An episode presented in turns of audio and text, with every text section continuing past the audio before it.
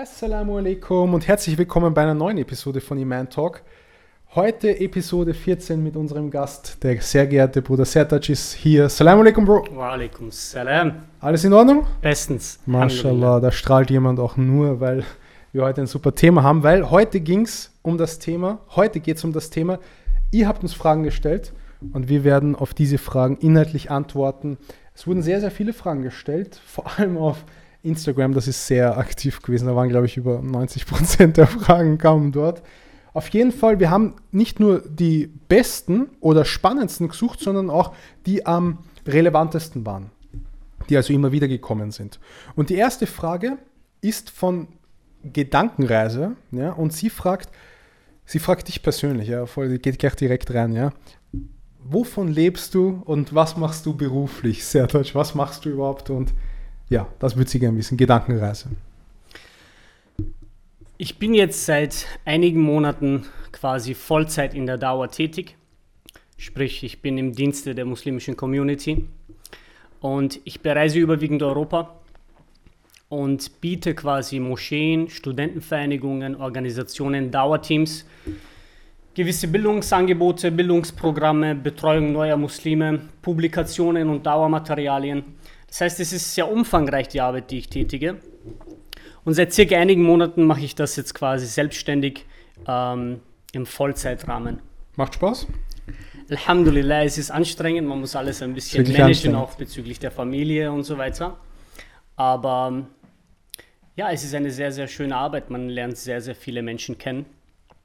Ähm, man knüpft sehr interessante Kontakte. Und äh, man sieht auch, ganz egal wo man hingeht, selbst wenn es im selben Land ist, aber unterschiedliche Städte, die diversen Herausforderungen, die die Communities dort haben. Und dementsprechend, dementsprechend muss man auch individuell die Projekte aufziehen, ja, äh, die Bildungsangebote dementsprechend auch konzipieren. Sprich, wenn wir beispielsweise im Norden Deutschlands sind, in Hamburg, haben wir über 60 Prozent, die sich dem Atheismus zuschreiben. Ja. In München hingegen ist es wieder völlig umgekehrt. Ja. Das heißt, dementsprechend muss man natürlich auch ähm, die ganzen Präsentationen und die Projekte, die Publikationen, äh, die wir auch teilweise übersetzen, äh, anpassen. Ja. Aber das ist im Endeffekt meine Arbeit, ja. Das ist ein spannender Einblick. Sie hat aber auch noch eine Frage gestellt und Bitte. zwar, wie motivierst du dich, das so konstant zu machen? Ich weiß ja aus erster Hand, weil ich neben dir sitze, ja. dass das ja nicht einmal im Monat ist, sondern eigentlich vier, fünf Tage bist du unterwegs ja. in der Woche. Wie schaffst du das so konstant zu machen? Das ist eine gute Frage. Ich denke, da spielen sehr viele Komponenten mit. Ähm, ich würde sagen, in erster Linie natürlich die Liebe zum Islam. Ja, wir wissen, dass im Islam ein gewisser religiöser Exklusivismus herrscht. Ein religiöser Exklusivismus. Das heißt, nicht jeder Weg führt ins Paradies. Und wenn man natürlich ähm, es liebt, dass die Menschen auch das Paradies betreten sollen, ja, ist es natürlich auch nochmal eine intrinsische Motivation, die Menschen zum Islam einzuladen. Ja. Auf der anderen Seite natürlich, was die Belohnung betrifft, ähm, eine Komponente, die noch hinzukommt, ist natürlich der, das Iman-Dauer-Team, ja. Ihr quasi, die Brüder, die ähm, mich quasi begleiten auf diesem Weg. Die Familie, das sind alles so Aspekte, wo ich denke, und natürlich auch der Erfolg, wenn man den Erfolg sieht in gewissen Städten, wo man schon war und da emaniert quasi eine Dauerorganisation. Ich denke, all das sind Aspekte, wo ich äh, persönlich äh, mich quasi die Motivation quasi aufrechterhalte, würde ich sagen, ja. Intuitiv geantwortet jetzt. Das ist sicherlich spannend, wenn man dann langfristig das sieht, was man vor zwei, drei Jahren irgendwo besucht hat, oder?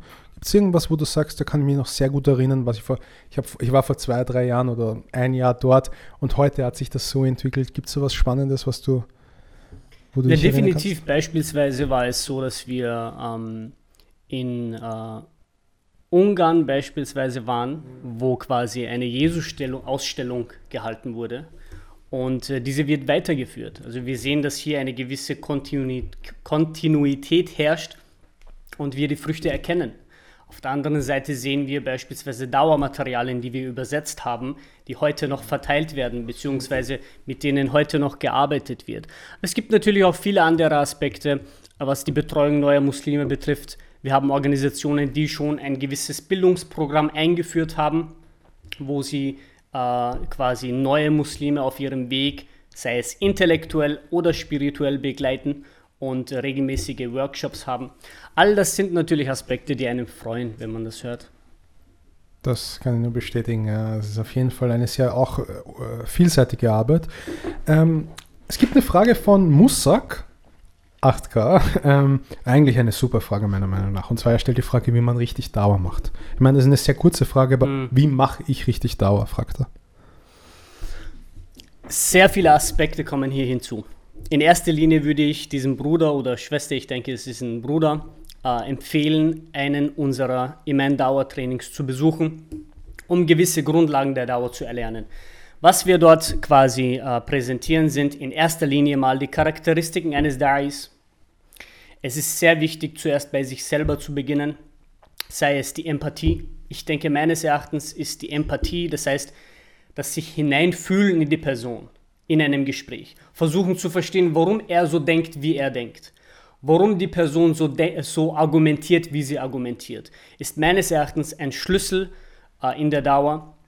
Des Weiteren Aspekte wie das aktive Zuhören statt dem passiven Zuhören und das definiere ich äh, so, dass ich sage, das aktive Zuhören mit der Absicht zu verstehen, nicht mit der Absicht zu widerlegen, nicht mit der Absicht zu diskutieren oder zu Grund und Boden zu argumentieren, nein, zuhören mit der Absicht zu verstehen. Das ist sehr wichtig. Das kann man natürlich auch in gewisser Weise gestikulieren in einem Gespräch. Beispielsweise Augenkontakt, beispielsweise Fragen stellen zum inhaltlichen Thema. All das sind Aspekte. Äh, Geduld äh, ist meines Erachtens sehr wichtig, was man mitnehmen sollte in die Dauer. Allah subhanahu wa ta'ala informiert uns im Koran darüber, dass Nuh a.s. 950 Jahre die Menschen zum Islam eingeladen hat. Und eine Handvoll ist ihm gefolgt. Ja? Das heißt, das sind Aspekte, die wir uns immer wieder verinnerlichen sollten und darüber reflektieren sollten. Und die, die äh, spezifischen Methoden hingegen, da würde ich den Bruder einladen zu einem Iman-Dauer-Training. Wir haben verschiedene Kommunikationsmodelle von der Go-Pass-Methode bis hin zur GSG-Methode, auch was den Atheismus betrifft. Also das sind eher die Aspekte, die ich ähm, ähm, so jetzt so empfehlen würdest. Raum, ja, auf jeden Fall. Ja, und was würdest du nicht empfehlen? Weil er hat die Frage, er hat eigentlich die Frage auch so gestellt, wie mache ich mhm. unrichtig Dauer, würde ich es jetzt ja. herausinterpretieren. Denke, wie, wie mache ich unrichtig Dauer? Ja, wie macht man unrichtig Dauer? Ich würde sagen, ähm, das Gegenüber als ähm, einen Debattanten zu sehen. Im Sinne von, du willst dieses, diesen Diskurs gegen ihn gewinnen. Ich denke, das ist in den meisten Fällen etwas, was nach hinten geht. Man muss verstehen, in einer, ich nenne sie Mikrodauer, in einem Vier-Augen-Gespräch, ist die Intention, sollte deine Intention sein, äh, diese Person zumindest mal den Denkanstoß zu geben, welche Aspekte der Islam bietet. Okay?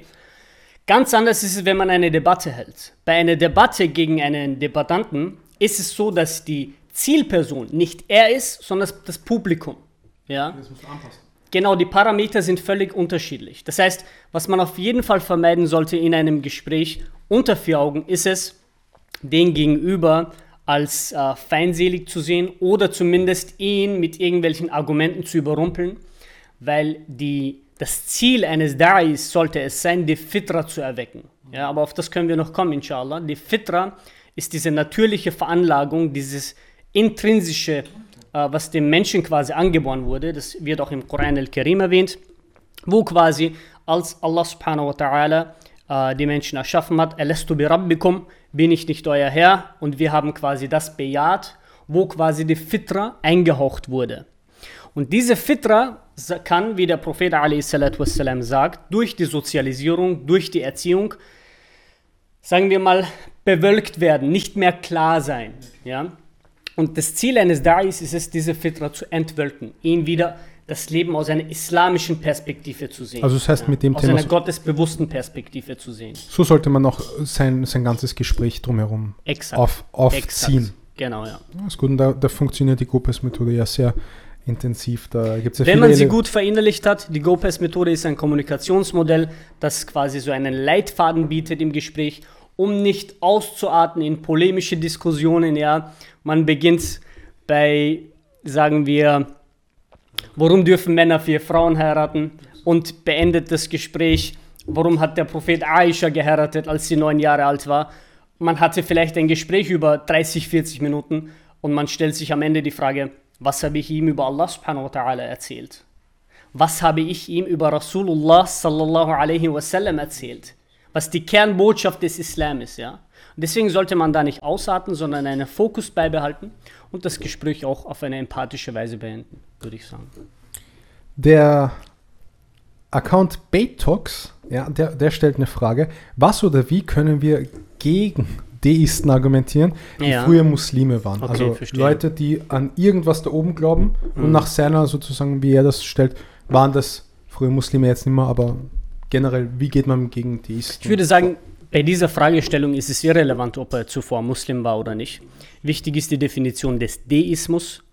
Ähm, ein Deist ist quasi jemand, der ein, eine gewisse Gottesvorstellung hat, aber keinen Kommunik an, an keinen Kommunikationskanal glaubt.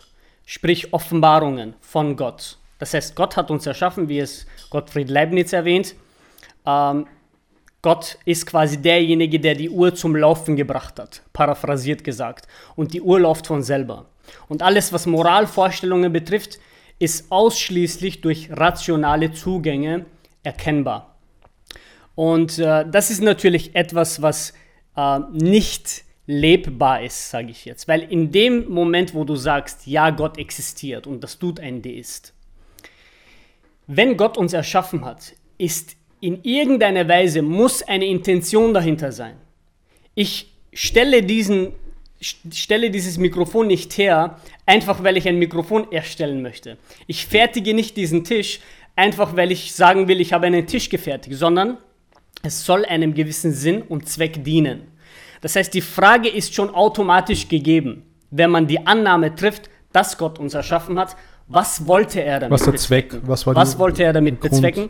Und das geht natürlich nur auf zwei Wege. Entweder intern, wie es Deisten tun, oder extern durch eine externe Offenbarung. Intern haben wir aber das Problem, sobald wir beginnen selber aus uns heraus ähm, dieses Gotteswesen zu verstehen, haben wir sieben Milliarden verschiedene ja, Gotteskonzepte. jeder, ist, jeder hat dann seinen eigenen Gott. Exakt. Aber das, es gibt sicherlich Menschen, die an, das glauben, dass jeder seinen eigenen Gott Natürlich. hat. Also ich kann dir, da habe ich sicherlich schon mal am Infostand jemanden Ja, ja. gesehen, der sagt, sieben Milliarden. Exakt. Daher ist es viel vernünftiger, die Annahme zu treffen oder den Weg zu gehen, dass man sagt, es ist etwas Externes und wir müssen nach dem Sinn und Zweck dieser Erschaffung nachfragen. Und da ist automatisch die Frage, dass man nach Offenbarungen geht. Ja? Genau, was. Dann hat man noch, im Islam gibt es ja auch was Handfestes, das ist ja auch nicht etwas, was mündlich überliefert wurde, ausschließlich. Gibt es ja auch eine Skript sozusagen, da kann man sich auch daran halten. Ähm, eine super Frage von Said. Er fragt, wie kann ich, ich weiß jetzt nicht, was er mit- damit meint, wie kann ich meine Leute zum Gebet ziehen? Mhm. Damit meine meint er wahrscheinlich, wie kann ich Leute zum Gebet einladen? Mit meine Leute, ist Meint damit die Familie gemeint oder? Said, was hast du gemeint? Nee, ich nehme an, dass er Ja, wir meint, können auf beides eingehen. Im mit Endeffekt, Leuten, die wenig Ja. beten. Das glaube ich meint er. von Beginn an kann ich sagen, dass die Dauer mit Familie, die Dauer mit äh, Bekannten und Freunden die schwierigste Form der Dauer ist. Okay? Weil im Endeffekt, wer bist du?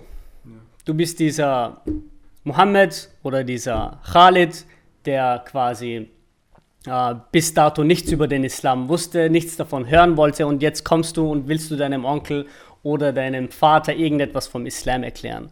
Ja, deswegen obwohl es eine Priorität sein sollte. Allah subhanahu wa ta'ala erwähnt, warnt, warnt die Nächsten deiner Sippe. Das heißt, wir sollten eigentlich, ich sage nicht mit der Familie beginnen, aber sie sollte definitiv auf der Prioritätenliste sein. Ja? Aber diese Form der Dauer, wie erwähnt, ist sehr, sehr schwierig. Deswegen sollte man da natürlich auch eine gewisse Erfahrung einbauen. Ich habe jetzt keine Methoden, muss ich sagen, wie man mit der Familie quasi Dauer macht. Ich denke, das ist sehr, sehr individuell. Müssen wir uns mal was ausdenken. Ja, ich denke, das ist sehr, sehr individuell. Ähm, ich habe beispielsweise aus meiner persönlichen Erfahrung mal, ähm, als ich bei einem meiner Verwandten war, einfach mal ein Buch, was mir sehr gefällt, ein islamisches Buch, einfach auf dem Tisch liegen lassen. In der Hoffnung, vielleicht wird die Person darauf aufmerksam und liest es. Es war auch der Fall. Äh, und möge Allah diese Person recht leiten. Aber aus dieser Perspektive würde ich sagen, dass man da eine gewisse Erfahrung sammeln sollte. Mhm. Auf keinen Fall. Genau, was sollte man nicht machen? Was auf keinen no Fall, auf keinen Fall äh, den Sheikh spielen, hastig sein, sie überrumpeln mit irgendwelchen äh, Informationen, für die sie vielleicht noch gar nicht bereit sind, sondern den guten Sohn spielen, die Rechte der Eltern bewahren und auch befolgen natürlich. Ich denke, mit, mit, dem, mit, mit, mit, ähm, mit der Art und Weise ist es sehr, sehr wichtig, wie man umgehen sollte, was die Familie betrifft und was die Dauer mit der Familie betrifft. Das würde ich sagen. Ich, es gibt, ich hatten, wir hatten das oft, dass Leute sehr religiös wurden, die davor gar nicht religiös waren. Dann gibt es immer, glaube ich, du wirst mir sicher beistimmen, so eine Phase, die mittelfristig ist, wo die Eltern oder die Familie hoffen, dass jetzt nichts Schlimmes kommt mit ihm, dass er jetzt nicht irgendwie anders wird und dann realisieren, der ist eh wie früher. Nur er glaubt jetzt an Allah. Peter ja. glaubt jetzt an Allah und deswegen ja. mache ich mir keine Sorgen. Wir hatten ja das Retreat, da waren ja auch nur unsere, also nur die hier geboren sind. Ja. Und dann haben die Eltern und alle sowieso dann realisiert, es passiert nichts. Ja. Der glaubt nur an Allah, das war's. Und Exakt, für uns ist das natürlich ja. das Wertvollste das im Leben. Es ist auch sehr wichtig, transparent zu sein, ja, den Eltern zu zeigen, dass man immer noch der Sohn oder die Tochter ist, aber eben äh, Gottesbewusster geworden ist und diesen Weg gehen möchte und äh, natürlich auch die Eltern dazu einlädt. Klar kommunizieren. Exakt. Ähm, Omid fragt, wann kommen Dialogvideos? Mm. Die Frage haben wir achtmal. Ja, Dialogvideos, ähm, das ist so eine Sache. Wir führen Dutzende Gespräche, wenn wir ähm, Dauerstände haben. Das Ding ist nur, ähm, manche der Gesprächspartner möchten nicht, dass wir äh, den Dialog veröffentlichen. Manchmal kommt es dazu, dass wir simultan verschiedene Gespräche führen und nicht alle aufzeichnen können. Das sind so Aspekte, wo wir eben nur bestimmte Videos hochladen können. Und das Ding ist natürlich, wir wollen auch eine gewisse Diversität, was die Inhalte betrifft. Und natürlich auch die Qualität, was den Sound betrifft, immer wieder optimieren. Ja. Die Videos von ganz am Anfang sind ja. noch ganz anders als jetzt. Ja, wir versuchen natürlich, in letzter Zeit ist es für mich, für mich noch schwieriger geworden, weil ich viel unterwegs bin. Aber wir werden natürlich versuchen, jetzt äh, kurz vor dem Winter auch nochmal ähm, ein bisschen diese auf die Beine zu stellen und Anfang des nächsten Jahres das fortzuführen, intensiver, inshallah. Intensiver. Ähm, Omar fragt, wie sollte man mit dem Thema Evolutionstheorie umgehen? Beziehungsweise diesem Argument. Also, ja, wahrscheinlich sagt das ein Atheist. Evolutionstheorie, was, wie kannst du mir das erklären? So wird die Frage wahrscheinlich sein, ja. Die Frage ist ein bisschen ungenau, sie ist interessant. Ähm, die Evolutionstheorie an sich ist kein Argument. Ich denke, was damit gemeint ist, ist vielleicht der Darwinismus. Ich würde, wir können natürlich ein bisschen genauer darauf eingehen, wenn du möchtest, aber ich kann auf einen Blog verweisen, den man auf meiner Webseite findet. Ähm, der Koran im Licht der Wissenschaft. Und das ist quasi etwas, was man auf alle wissenschaftliche Theorien anwenden kann. Man muss verstehen, dass wissenschaftliche Theorien aus der Induktion herausgemacht werden. Was ist die Induktion? Die Induktion ist ein allgemeingültiges Gesetz, was durch Einzelfälle hervorgehoben wird bzw. zustande kommt. Ja? Ein kleines Beispiel. Wir sind Biologen ja? und wir gehen raus in die Natur und wir möchten die Natur beobachten. Wir wenden die wissenschaftliche Methode an, sprich Betrachtung der natürlichen Welt, äh, Darstellung eines Problems, der nächste Schritt ist Sammlung der Daten und so weiter, ja, bis wir dann zu dem Punkt kommen, wo wir die Daten, die wir gesammelt haben, die natürlich limitiert sind, analysieren und interpretieren. Und das ist eine Schwachstelle, was die wissenschaftliche Methode angeht, weil du eine sogenannte Unterdeterminiertheit wissenschaftlicher Theorien durch die Evidenz haben kannst. Das heißt, dieselben Daten, die du hast, können zu unterschiedlichen Theorien führen. Beispielsweise haben wir bei der Urknalltheorie 19 unterschiedliche Modelle, aber aus derselben Daten, die wir gesammelt haben. Was möchte ich damit sagen? Damit möchte ich sagen, dass durch diese wissenschaftliche Methode wir sehen können, dass ganz egal, welche wissenschaftliche Theorie aufgestellt wird, sie keine Gewissheit garantiert. Ja? Und wenn sie keine Gewissheit garantiert, ist es ein bestimmter Bereich der Spekulation und wir sind nicht dazu verpflichtet, das in unsere Aqidah einzubauen. Ja? um in unsere, in unsere Glaubenslehre einzubauen. Aber ich würde dennoch, um ein bisschen umfangreicher dieses Thema quasi äh, zu erfahren, würde ich der Person auf jeden Fall empfehlen, äh, den Blog von mir ähm, zu lesen, der Koran im Licht, äh, der Koran im Licht äh, der Wissenschaft. Genau, das war's. ähm, sehr gut. Es gibt dann noch eine Frage von Dievs98. Sie fragt, wie beweist ihr den Islam? Ja. Oh, mir gefallen so kurze Fragen. Das Ding ist, solche kurzen Fragen führen zu sehr langen Antworten. Ähm, wie beweise ich einer Person den Islam? Hm. Die Frage ist mal, was ist ein Beweis für die Person damit? Natürlich, in erster Linie, wenn jemand kommt und fragt, äh, was ist dein Beweis für den Islam oder was ist dein Beweis für Gott, ja, äh, muss man mal die Grundlage setzen, was ist ein Beweis für dich? Und da kann man schon herausfiltern, aus welcher Perspektive die Person denkt. Wenn die Person ein Atheist ist, muss man natürlich zu Beginn verstehen, okay, sie sieht die Welt, sie hat eine Weltanschauung, die materialistisch oder naturalistisch ist. Das heißt, für sie alles Existente besteht aus Materie und Energie und kann durch natürliche Prozesse erklärt werden. So, jetzt erklär du mir oder beweist du mir die Existenz Gottes durch materielle Wege. Ja, das sind zwei unterschiedliche Ebenen. Allah subhanahu wa ta'ala, seine Existenz ist immateriell. Du kannst nicht durch natürliche Prozesse etwas Übernatürliches beweisen. Deswegen ist es wichtig, zu Beginn mal festzustellen, was ist ein Beweis für dich. Und die Person wird nicht Immaterialität leugnen. Ja? Das heißt, da sagen wir, okay, wir haben sehr vernünftige, rationale Argumente für die Existenz Gottes, sei es äh, in Form von kosmologischen Argument, was auch verschiedene Formen hat. Äh, wir haben das Moralargument, wir haben äh, das Argument äh, aus dem Design, das Designargument, sei es die Feinabstimmung oder die Ordnung, Ordnung im Universum, wenn man sich die Gravitationskraft ansieht, ja, äh, die Gravitationskraft ist quasi die Kraft, die äh, Sachen zusammenhält. Eine immense Kraft. Wenn die nicht wäre, wären wir nicht hier und würden dann diese Podcast-Episode führen. Die elektromagnetische Kraft, die wir haben. All das sind Aspekte, wo wir einen rationalen Zugang haben können. Aber meines Erachtens der ultimative Beweis ist die Fitra. Die Fitra des Menschen, dieser intrinsische Anbetungsinstinkt, den jeder Mensch hat, ob er ihn mehr oder weniger unterdrückt, ist irrelevant. Fakt ist, er hat ihn. Ist meines Erachtens ähm, der, der stärkste Beweis, weil es gar kein Argument ist. Die Fitra ist kein Argument, die Fitra ist ein Grundsatz. Ein Axiom. Ein Axiom. Sie ist eine selbstverständliche Wahrheit. Sie ist 2 plus 2 ist 4. Sie ist die Gesetze der Logik, all das sind selbstverständliche Wahrheiten, genauso wie die Fitra auch, weil die Merkmale eben zutreffen. Der Glaube an Gott ist universell. Du wirst in der Menschheitsgeschichte nie ein Volk finden, was es gesagt hat, hey Leute, kommt, wir hören auf an Gott zu glauben.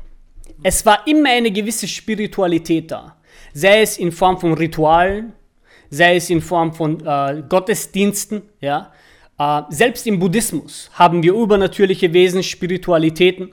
Wir, wir sehen, ein weiteres Merkmal ist, dass es ungelehrt ist. Der Glaube an Gott ist ungelehrt. Das können wir durch wissenschaftliche ähm, Erkenntnisse, wie beispielsweise von Dr. Olivera Petrovic, die ich öfters erwähne, die quasi äh, nach einer großen Studie zu der Erkenntnis gekommen ist, dass, ähm, und das ist sehr interessant, sie ist zu der Erkenntnis gekommen, dass der Glaube an Gott bei Kleinkindern fest verankert ist, aber der Atheismus angelernt werden muss. Das heißt, der Atheismus benötigt eine externe Informationsübertragung, um erkannt zu werden, was im Fall vom, vom äh, Gottesglauben nicht ist. Des Weiteren sehen wir, dass der Glaube an Gott natürlich ist. Ja, wir sehen aus der Anthropologie Dr. Justin Barrett, äh, Dr. Deborah Kellerman, äh, äh A Divided Mind of a Disbeliever heißt ihr Buch, ja. All das sind Aspekte, wo wir sagen können, dass der Glaube an Gott natürlich ist. Des Weiteren sehen wir auch, dass sie intuitiv ist, der Glaube an Gott. Das heißt, sie ist durch unkomplizierte Schlüsse erkennbar. Mhm. Ja. All das sind Aspekte, wo wir sagen, okay, die Fitra, der Glaube an Gott, ist ein Grundsatz. Und jetzt sollte die Frage eher lauten, welche Beweise hast du, hast du für die Inexistenz Gottes? Weil du würdest nie gegen 2 plus 2 ist gleich 4 argumentieren, ja? Fitra-Argument anbringen bzw. Fitra erklären, das ist auf jeden Fall ein guter. Ich hoffe, Dives hat das äh, wahrgenommen. Ähm, Once mal fragt, Dauer mit Muslimen ist teilweise schwieriger als bei Nicht-Muslimen. Woran liegt das?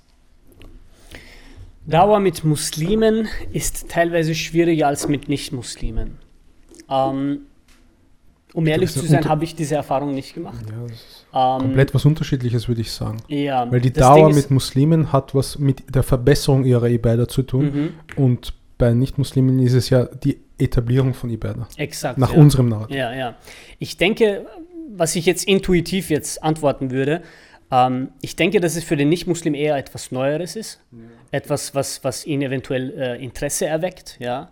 Und ähm, äh, bei den Muslimen ist es halt meistens so, okay, sie schleifen sich so dahin und äh, eventuell ja. Aber ich würde jetzt aus meiner persönlichen Erfahrung würde ich das jetzt nicht unterstützen. Generell schwierig ist dieses Wort schwieriger, das, äh, das ist nicht schwierig. Also wenn man das, wenn man das vernünftig anbringt und weiß, was man weiß und was ich man meine, Ich meine natürlich, wir, wir, möchten jetzt ähm, äh, den Fragesteller nicht demotivieren, ja. Wir müssen auch verstehen, ähm, unser Argument war nicht besser als das von Nuh a.s.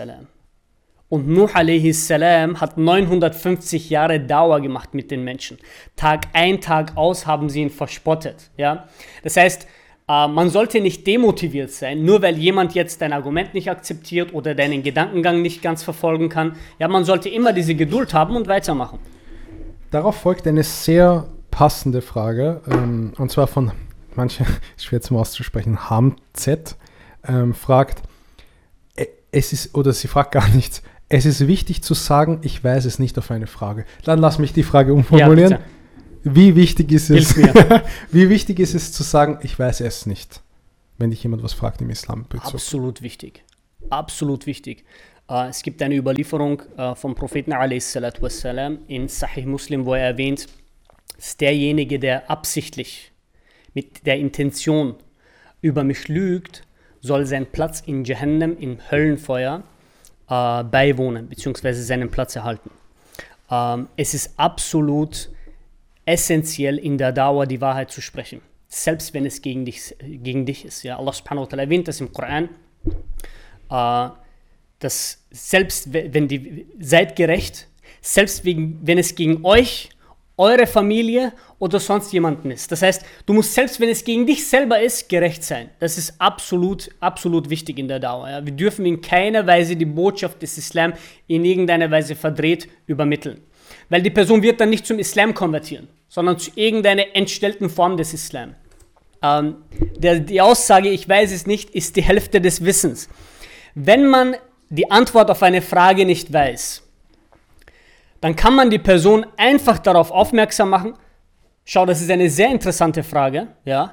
Leider weiß ich die Antwort nicht darauf, aber wir können uns gerne morgen oder nächste Woche treffen und ich werde mich darüber schlau machen. Das ist ein guter Ansatz. In dem Moment, was übermittelst du der Person? Du übermittelst der Person erstens, du sprichst nicht irgendwie aus deinen Gelüsten, was dir gerade einfällt, sondern du willst die Person mit authentischen Informationen äh, quasi äh, ihr das geben, ja, diese authentischen Informationen über den Islam geben, ja. Das heißt, es übermittelt Ehrlichkeit in einem Gespräch, wenn man das so äh, annimmt. Und selbst wir wissen nicht alle Antworten auf, äh, äh, auf bestimmte Fragen, ja. Das heißt, hier ist es immer wichtig, wenn man etwas nicht weiß, sollte man in keiner Weise spekulieren oder ganz wichtig, in gewisse Themenbereiche eintauchen, in denen man nicht versiert ist. Ja, dass man das lieber dann ausschließt. Das ja. ist auch leichter dann. Xemal Gri hat eine sehr, sehr lange Frage äh, gestellt. Und zwar, wieso ist die Bibel den Christen nicht so heilig wie uns der Koran? Sie sagt dann noch, ich bemerke das im katholischen Unterricht, auch spannend. Ähm, wie, genau, also warum ist es, warum hm. ist den Christen die Bibel nicht so heilig wie der Koran, ist die Frage ja. von ihr. Also ich würde jetzt nicht generalisieren, ich würde sagen, dass äh, sehr vielen Christen die Bibel sehr wichtig ist, aber ich verstehe den Fragesteller äh, im Sinne von, dass wenn man jetzt mit einer 0815 Person auf der Straße spricht, in den meisten Fällen haben sie nichts mit der Bibel zu tun, weder mit dem Neuen noch mit dem Alten Testament. Subhanallah, ich weiß es nicht, man müsste recherchieren, aber ich denke, das Ganze hat etwas auch mit der Aufklärung zu tun aus dem 18. Jahrhundert, wo quasi dieses Denken des Atheismus, Agnostizismus, Deismus emaniert ist ähm, und dadurch natürlich die katholische Kirche vor allem viel an Vertrauen verloren hat, weil eben vieles aufgedeckt wurde. Ich meine, man muss sich ansehen, 2010 wurde in Österreich gab es über 80.000 Austritte aus der Kirche. Was nicht bedeutet, dass die Leute aufgehört haben, an Gott zu glauben, aber dieser Aspekt und gewisse Vorfälle in der katholischen Kirche, was jetzt Pädophilie betrifft etc., ich generalisiere hier auf keinen Fall, ja, das ist auch nicht etwas vom Christentum, aber ich denke, diese Aspekte haben dazu geführt, dass viele sich vom christlichen Glauben abgewendet haben. Und dadurch haben. auch. Aber natürlich auch inhaltliche Aspekte, wie beispielsweise das Problem des Übels. Ich denke, aus biblischer Perspektive wird hier keine vernünftige Antwort geboten. Ich denke auch, was die Trinität als Gotteskonzept betrifft, ist meines Erachtens etwas, was äh, viele dazu verleitet, äh, den christlichen Glauben in Frage zu stellen. Auch das Sühneopfer, ja, dass eine Person für die Sünden der Menschen gestorben ist, etc. All das behandeln wir bei unseren Dauertrainings. Das heißt, da würde ich auch nochmal den Appell aussprechen äh, die Dauertrainings zu besuchen. Ja. Sie hat dann noch eine, eine super ja, Frage gestellt und zwar, ich, ich sage das mal, wie kann ich mit katholischen Religionslehrern am besten über den Islam mm. diskutieren? Über Jesus, über Mohammed? Verstehe. Ich würde nur gerne dazu ergänzen, dass es ja. auch die Frage ist, warum sie dann im katholischen Religionsunterricht sitzt. Okay, ja, interessant zu wissen. Aber ähm, solche Szenarien müssen wir folgendermaßen verstehen, geehrte Geschwister.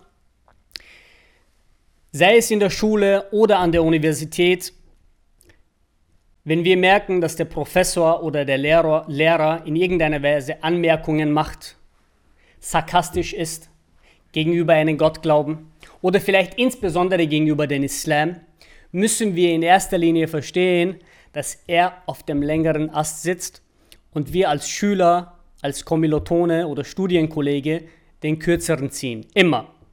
Weil das ist seine Bühne. Er ist da draußen, er hat eventuell das Wissen darüber oder zumindest einen Teil des Wissens und er kann das Gespräch führen, weil ihm jeder zuhört. Das heißt, was ich empfehle, und ich habe solche Fragen öfters gestellt bekommen von Freunden, die auch ähm, studieren oder in der Schule sind, wo sich Lehrer und, äh, und, und, und äh, Professoren äh, in gewisser Weise sarkastisch geäußert haben gegenüber dem Propheten Mohammed, gegenüber dem Islam ja, oder gegenüber im Allgemeinen dem Gottglauben. Hierbei ist es wichtig, meines Erachtens, was ich empfehlen würde, sich in die Position des Unwissenden zu stellen und gewisse kritische Fragen zu stellen. Und die Fragen so zu formulieren, äh, dass sie in irgendeine Richtung leiten. Ja, das heißt, die Frageformulierung sollte so gestellt sein, erstens, dass sie kritisch ist, dass sie, es, dass sie den Studenten zumindest vermittelt, okay, du möchtest das wissen, du stellst dich in die Position des Unwissenden und willst dich nicht über dem Lehrer, über den Professor stellen, aber mit der Frage schon etwas suggerierst, nämlich, dass das, was er behauptet, nicht stimmt. Das wäre das wär oh, meine Super Empfehlung. Methodik, finde ich gut. Ähm, dann eine sehr theologische Frage, eigentlich auch eine schöne Abwechslung. Sakra fragt, was passiert am Tag der Auferstehung? Vieles. Das wäre meine Antwort. Ich denke, wenn wir jetzt darauf eingehen, wird lang, das, Aber ich würde Bücher empfehlen, wie beispielsweise das Buch ähm, Die Reise ins Jenseits. Gibt es äh, in deutscher Sprache. Ich habe jetzt den Autor oder die Autorin vergessen, aber das ist ein sehr, sehr interessantes Buch. Das Buch von Imam Ghazali, ähm, das Wissen äh, die Perle des Wissens über das Jenseits, glaube ich, heißt das. Das empfehle ich. Und wenn man natürlich einen Schritt zurück macht, die, die Zeichen der Stunde. Ich empfehle im Allgemeinen, ich mache hier ein bisschen zu viel Werbung für meine Webseite, glaube ich, aber auf meiner Webseite habe ich eine Rubrik mit Bücherregal. Das heißt, wenn jemand, äh, ich bekomme öfters die Frage, welche Bücher ich lese. Ich verweise immer auf diese Rubrik. Das heißt, wenn jemand Interesse hat, würde ich sagen, dass er auf diese Rubrik äh, gehen sollte. Bücherwurm fragt, was ich finde ich sehr cool, ähm, würde, die, würde die Welt besser sein, wenn alle Menschen Muslime wären? Die Frage ist, was ist besser? Aber also wir sehen selbst zur Zeit des Propheten Mohammed in Medina gab es Menschen, die Unheil gemacht haben. Es gab Sinner, es gab Diebe. Ja? Also dieses Denken, ähm, dass man ähm, den Erfolg an dem misst, ähm, äh, die Anzahl der Genau, dieser Utilitarismus, ja, äh, ist meines Erachtens falsch. natürlich wünschen wir uns, dass die Menschen den Islam annehmen. Auch die Annahme, dass jeder Mensch Muslim wird, ist etwas, was nicht der Fall sein wird. Wir wissen, Allah subhanahu wa ta'ala erwähnt im Koran, dass Menschen in äh, die Hölle gehen werden. Ähm, was war die Frage nochmal? Ja, die Frage ist einfach, würde die Welt besser sein? Die Frage ist einfach, was bedeutet Also es wäre natürlich besser, weil wenn besser? der Tawhid in einer Gesellschaft verinnerlicht wird, der Tawhid, das heißt der Monotheismus, dass die Menschen ein gewisses Gottesbewusstsein haben. Ich denke, natürlich wäre die Welt auf jeden Fall besser und äh, man hätte größere Toleranz gegenüber Religionen. Ich meine, man muss sich vorstellen, die Koexistenz des Christentums, des Judentums und des Islam war zum ersten Mal unter der Herrschaft von Muslimen möglich, ja, zur Zeit von Cordoba. Die Menschen haben Handel betrieben, die Menschen hatten eine sehr große Toleranz. Also ich würde definitiv sagen, dass wenn in einer Gesellschaft ein gewisses Gottesbewusstsein ähm, quasi die überwiegende Mehrheit ist, dass man definitiv auch was die Gesellschaft betrifft, ähm, äh, eine bessere Gesellschaft hätte. Aber ich bin da kein Experte. Ich habe nur ein paar Kurse Soziologie besucht, das war's und nichts abgeschlossen, was das betrifft. da muss man ein paar Soziologen fragen. Ähm, Edin fragt, wie kann man seine Eltern, haben wir wieder die Eltern dabei, am besten vom Islam überzeugen, wenn man selbst ja vor, erst vor kurzem Muslim geworden ist? Ähm, das ist natürlich spannend, weil die meisten Konvertierten, also die Eltern von Konvertierten sind meistens nicht Muslime. Und da ist wieder die Zeitfrage eine Sache, oder? Man muss den Leuten einfach länger zeigen, dass man den richtigen Weg verfolgt ja. und dass sie keine Sorgen haben müssen, oder? Ja, also aus der Erfahrung können wir äh, das unterstreichen, was du gesagt hast. Das benötigt Zeit, das benötigt Geduld, das benötigt Empathie gegenüber den Eltern, weil du warst bis jetzt der Thomas, ja, der quasi das gemacht hat, was Thomas so machen. Und ähm, jetzt ähm, hast du ein, ein, bestimmtes Weltbild, was sehr islamisch geprägt ist. Das heißt, nicht Seiten gewechselt, aber aus, aus dieser Perspektive ist es sehr wichtig, auch die Perspektive der Eltern zu verstehen. Eine gewisse Empathie zu haben und der bestmögliche Sohn auf diesem Planeten zu sein die Rechte der Eltern äh, befolgen, ja, Top-Sohn, Top-Tochter sein und quasi versuchen, immer sukzessive, dosiert Informationen über den Islam zu, äh, mitzugeben auf ihrem Weg. Natürlich aber auch, äh, ich meine, das geht Hand in Hand, Kombination. Ähm, ومن أحسن قولا ممن دعا إلى الله وعمل صالحا وقال إنني من المسلمين Allah subhanahu wa ta'ala erwähnt ähm, ومن أحسن قولا ممن دعا إلى الله und wer ist besser als derjenige der zu Allah ruft und Gutes tut und sagt ich bin einer der Gottergebenen was kombiniert Allah hier in diesem einen einzigen Satz der ruft zu Allah und das Gute tun das heißt das geht Hand in Hand wenn du deinen Nachbarn 20 Jahre lang gut behandelst, weil der Islam dir das gebietet, aber diese Person nie artikulierst, woher du diesen Charakter hast, woher du diese guten Eigenschaften hast, die Person wird nie diese Assoziation haben zwischen deinen Handlungen und dem Islam. Deswegen ist es wichtig auch zu artikulieren, woher hast du diesen Charakter? Was hat dich zu dem geformt, äh, wozu, du jetzt, äh, äh wozu du jetzt geworden bist? Zu was du jetzt geworden bist. Ja? Das heißt, diese Aspekte sind sehr wichtig und sollten berücksichtigt werden. Jetzt kommt eine harte Frage. Und zwar, Allahu Alam, ob ich das richtig gelesen habe, aber die Frage lautet, ich sage jetzt den Namen nicht, aber die Frage lautet, kommt meine verstorbene Mutter in die Hölle, obwohl sie eine sehr, ein sehr guter Mensch war? Und dann sagt sie noch, wie antwortet man dieser Person am besten, ohne dass er sich vom Islam entfernt?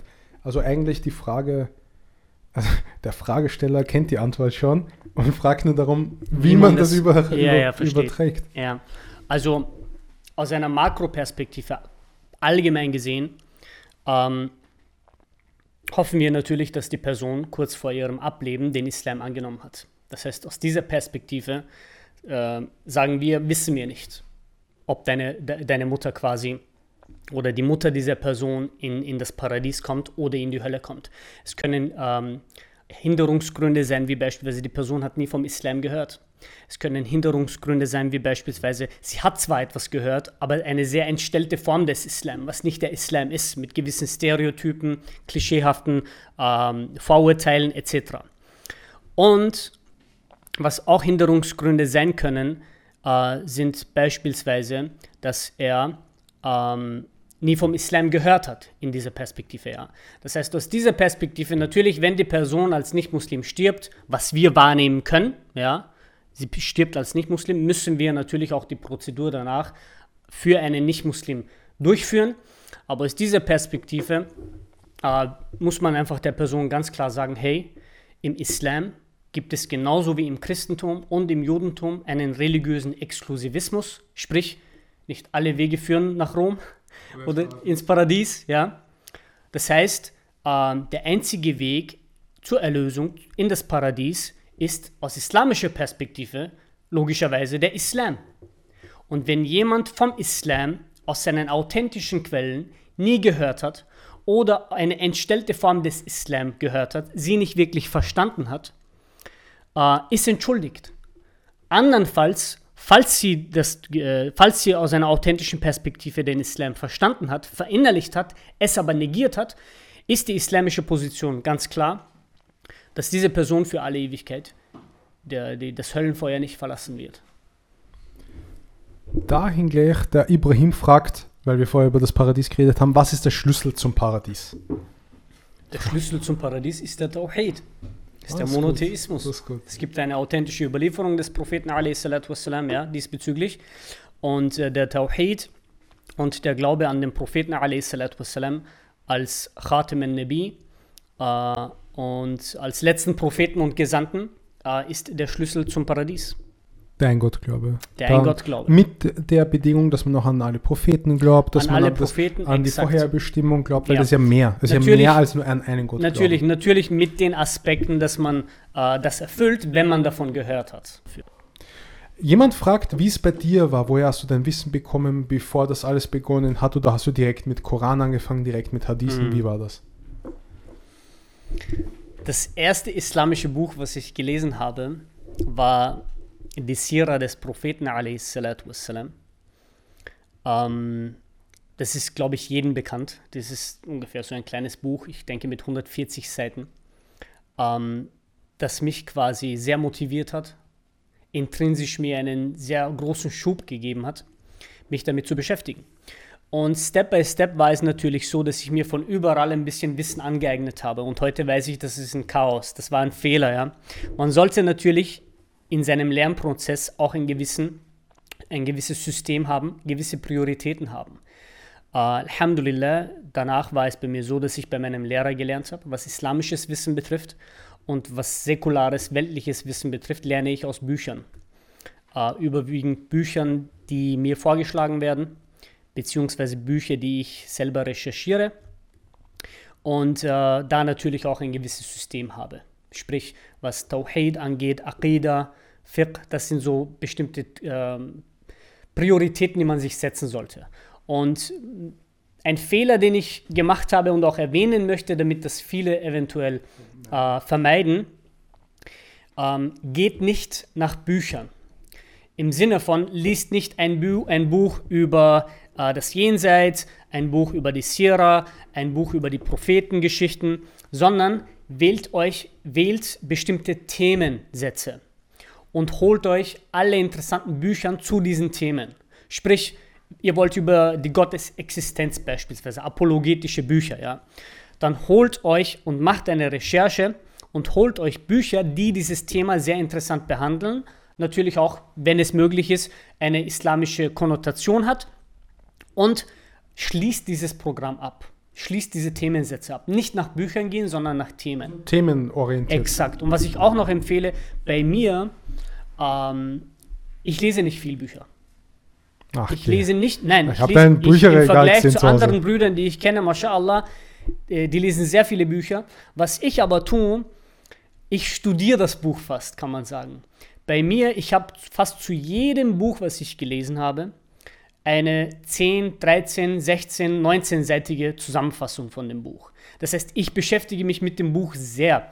Und äh, ich denke, das ist sehr wichtig, damit man sich auch das äh, aneignet und das Wissen nicht vergisst. Und natürlich auch, was ich auch empfehle, aber da gehen wir jetzt schon sehr ins Detail, was ich tue, ist, ähm, ich habe ein Diktiergerät während dem Lesen und äh, damit ich nicht aufgehalten werde, äh, nehme ich alle wichtigen Aspekte oder Absätze auf und äh, verfasse sie oder äh, transkribiere ich sie dann quasi in eine Zusammenfassung, zu der ich jederzeit mit Steuerung F zugreifen kann. Ja? Ich denke, das ist, das ist eine, Metho eine Methode, die man, die man anwenden kann. Es gibt natürlich mehrere, aber das ist die, die ich anwende und Alhamdulillah, ja. Eine gute Methode. Qualität vor Quantität. Mashallah. Ja, geehrte Geschwister, das war die Episode, wo ihr euch auch etablieren konntet, wo ihr partizipieren konntet, Fragen stellen. Bitte stellt weiterhin Fragen. Diese Episode hat sehr viel Spaß gemacht. Ich wünsche auch meinem Gastgeber äh, oder Gast äh, sehr viel Spaß und viele, viele weitere spannende Fragen. Wahrscheinlich werden es nicht weniger werden, das kann ich mir jetzt schon sagen. Schaltet bei der nächsten Episode von Iman Talk ein. Wir bedanken uns. Salam alaikum und wa rahmatullahi wa barakatuh.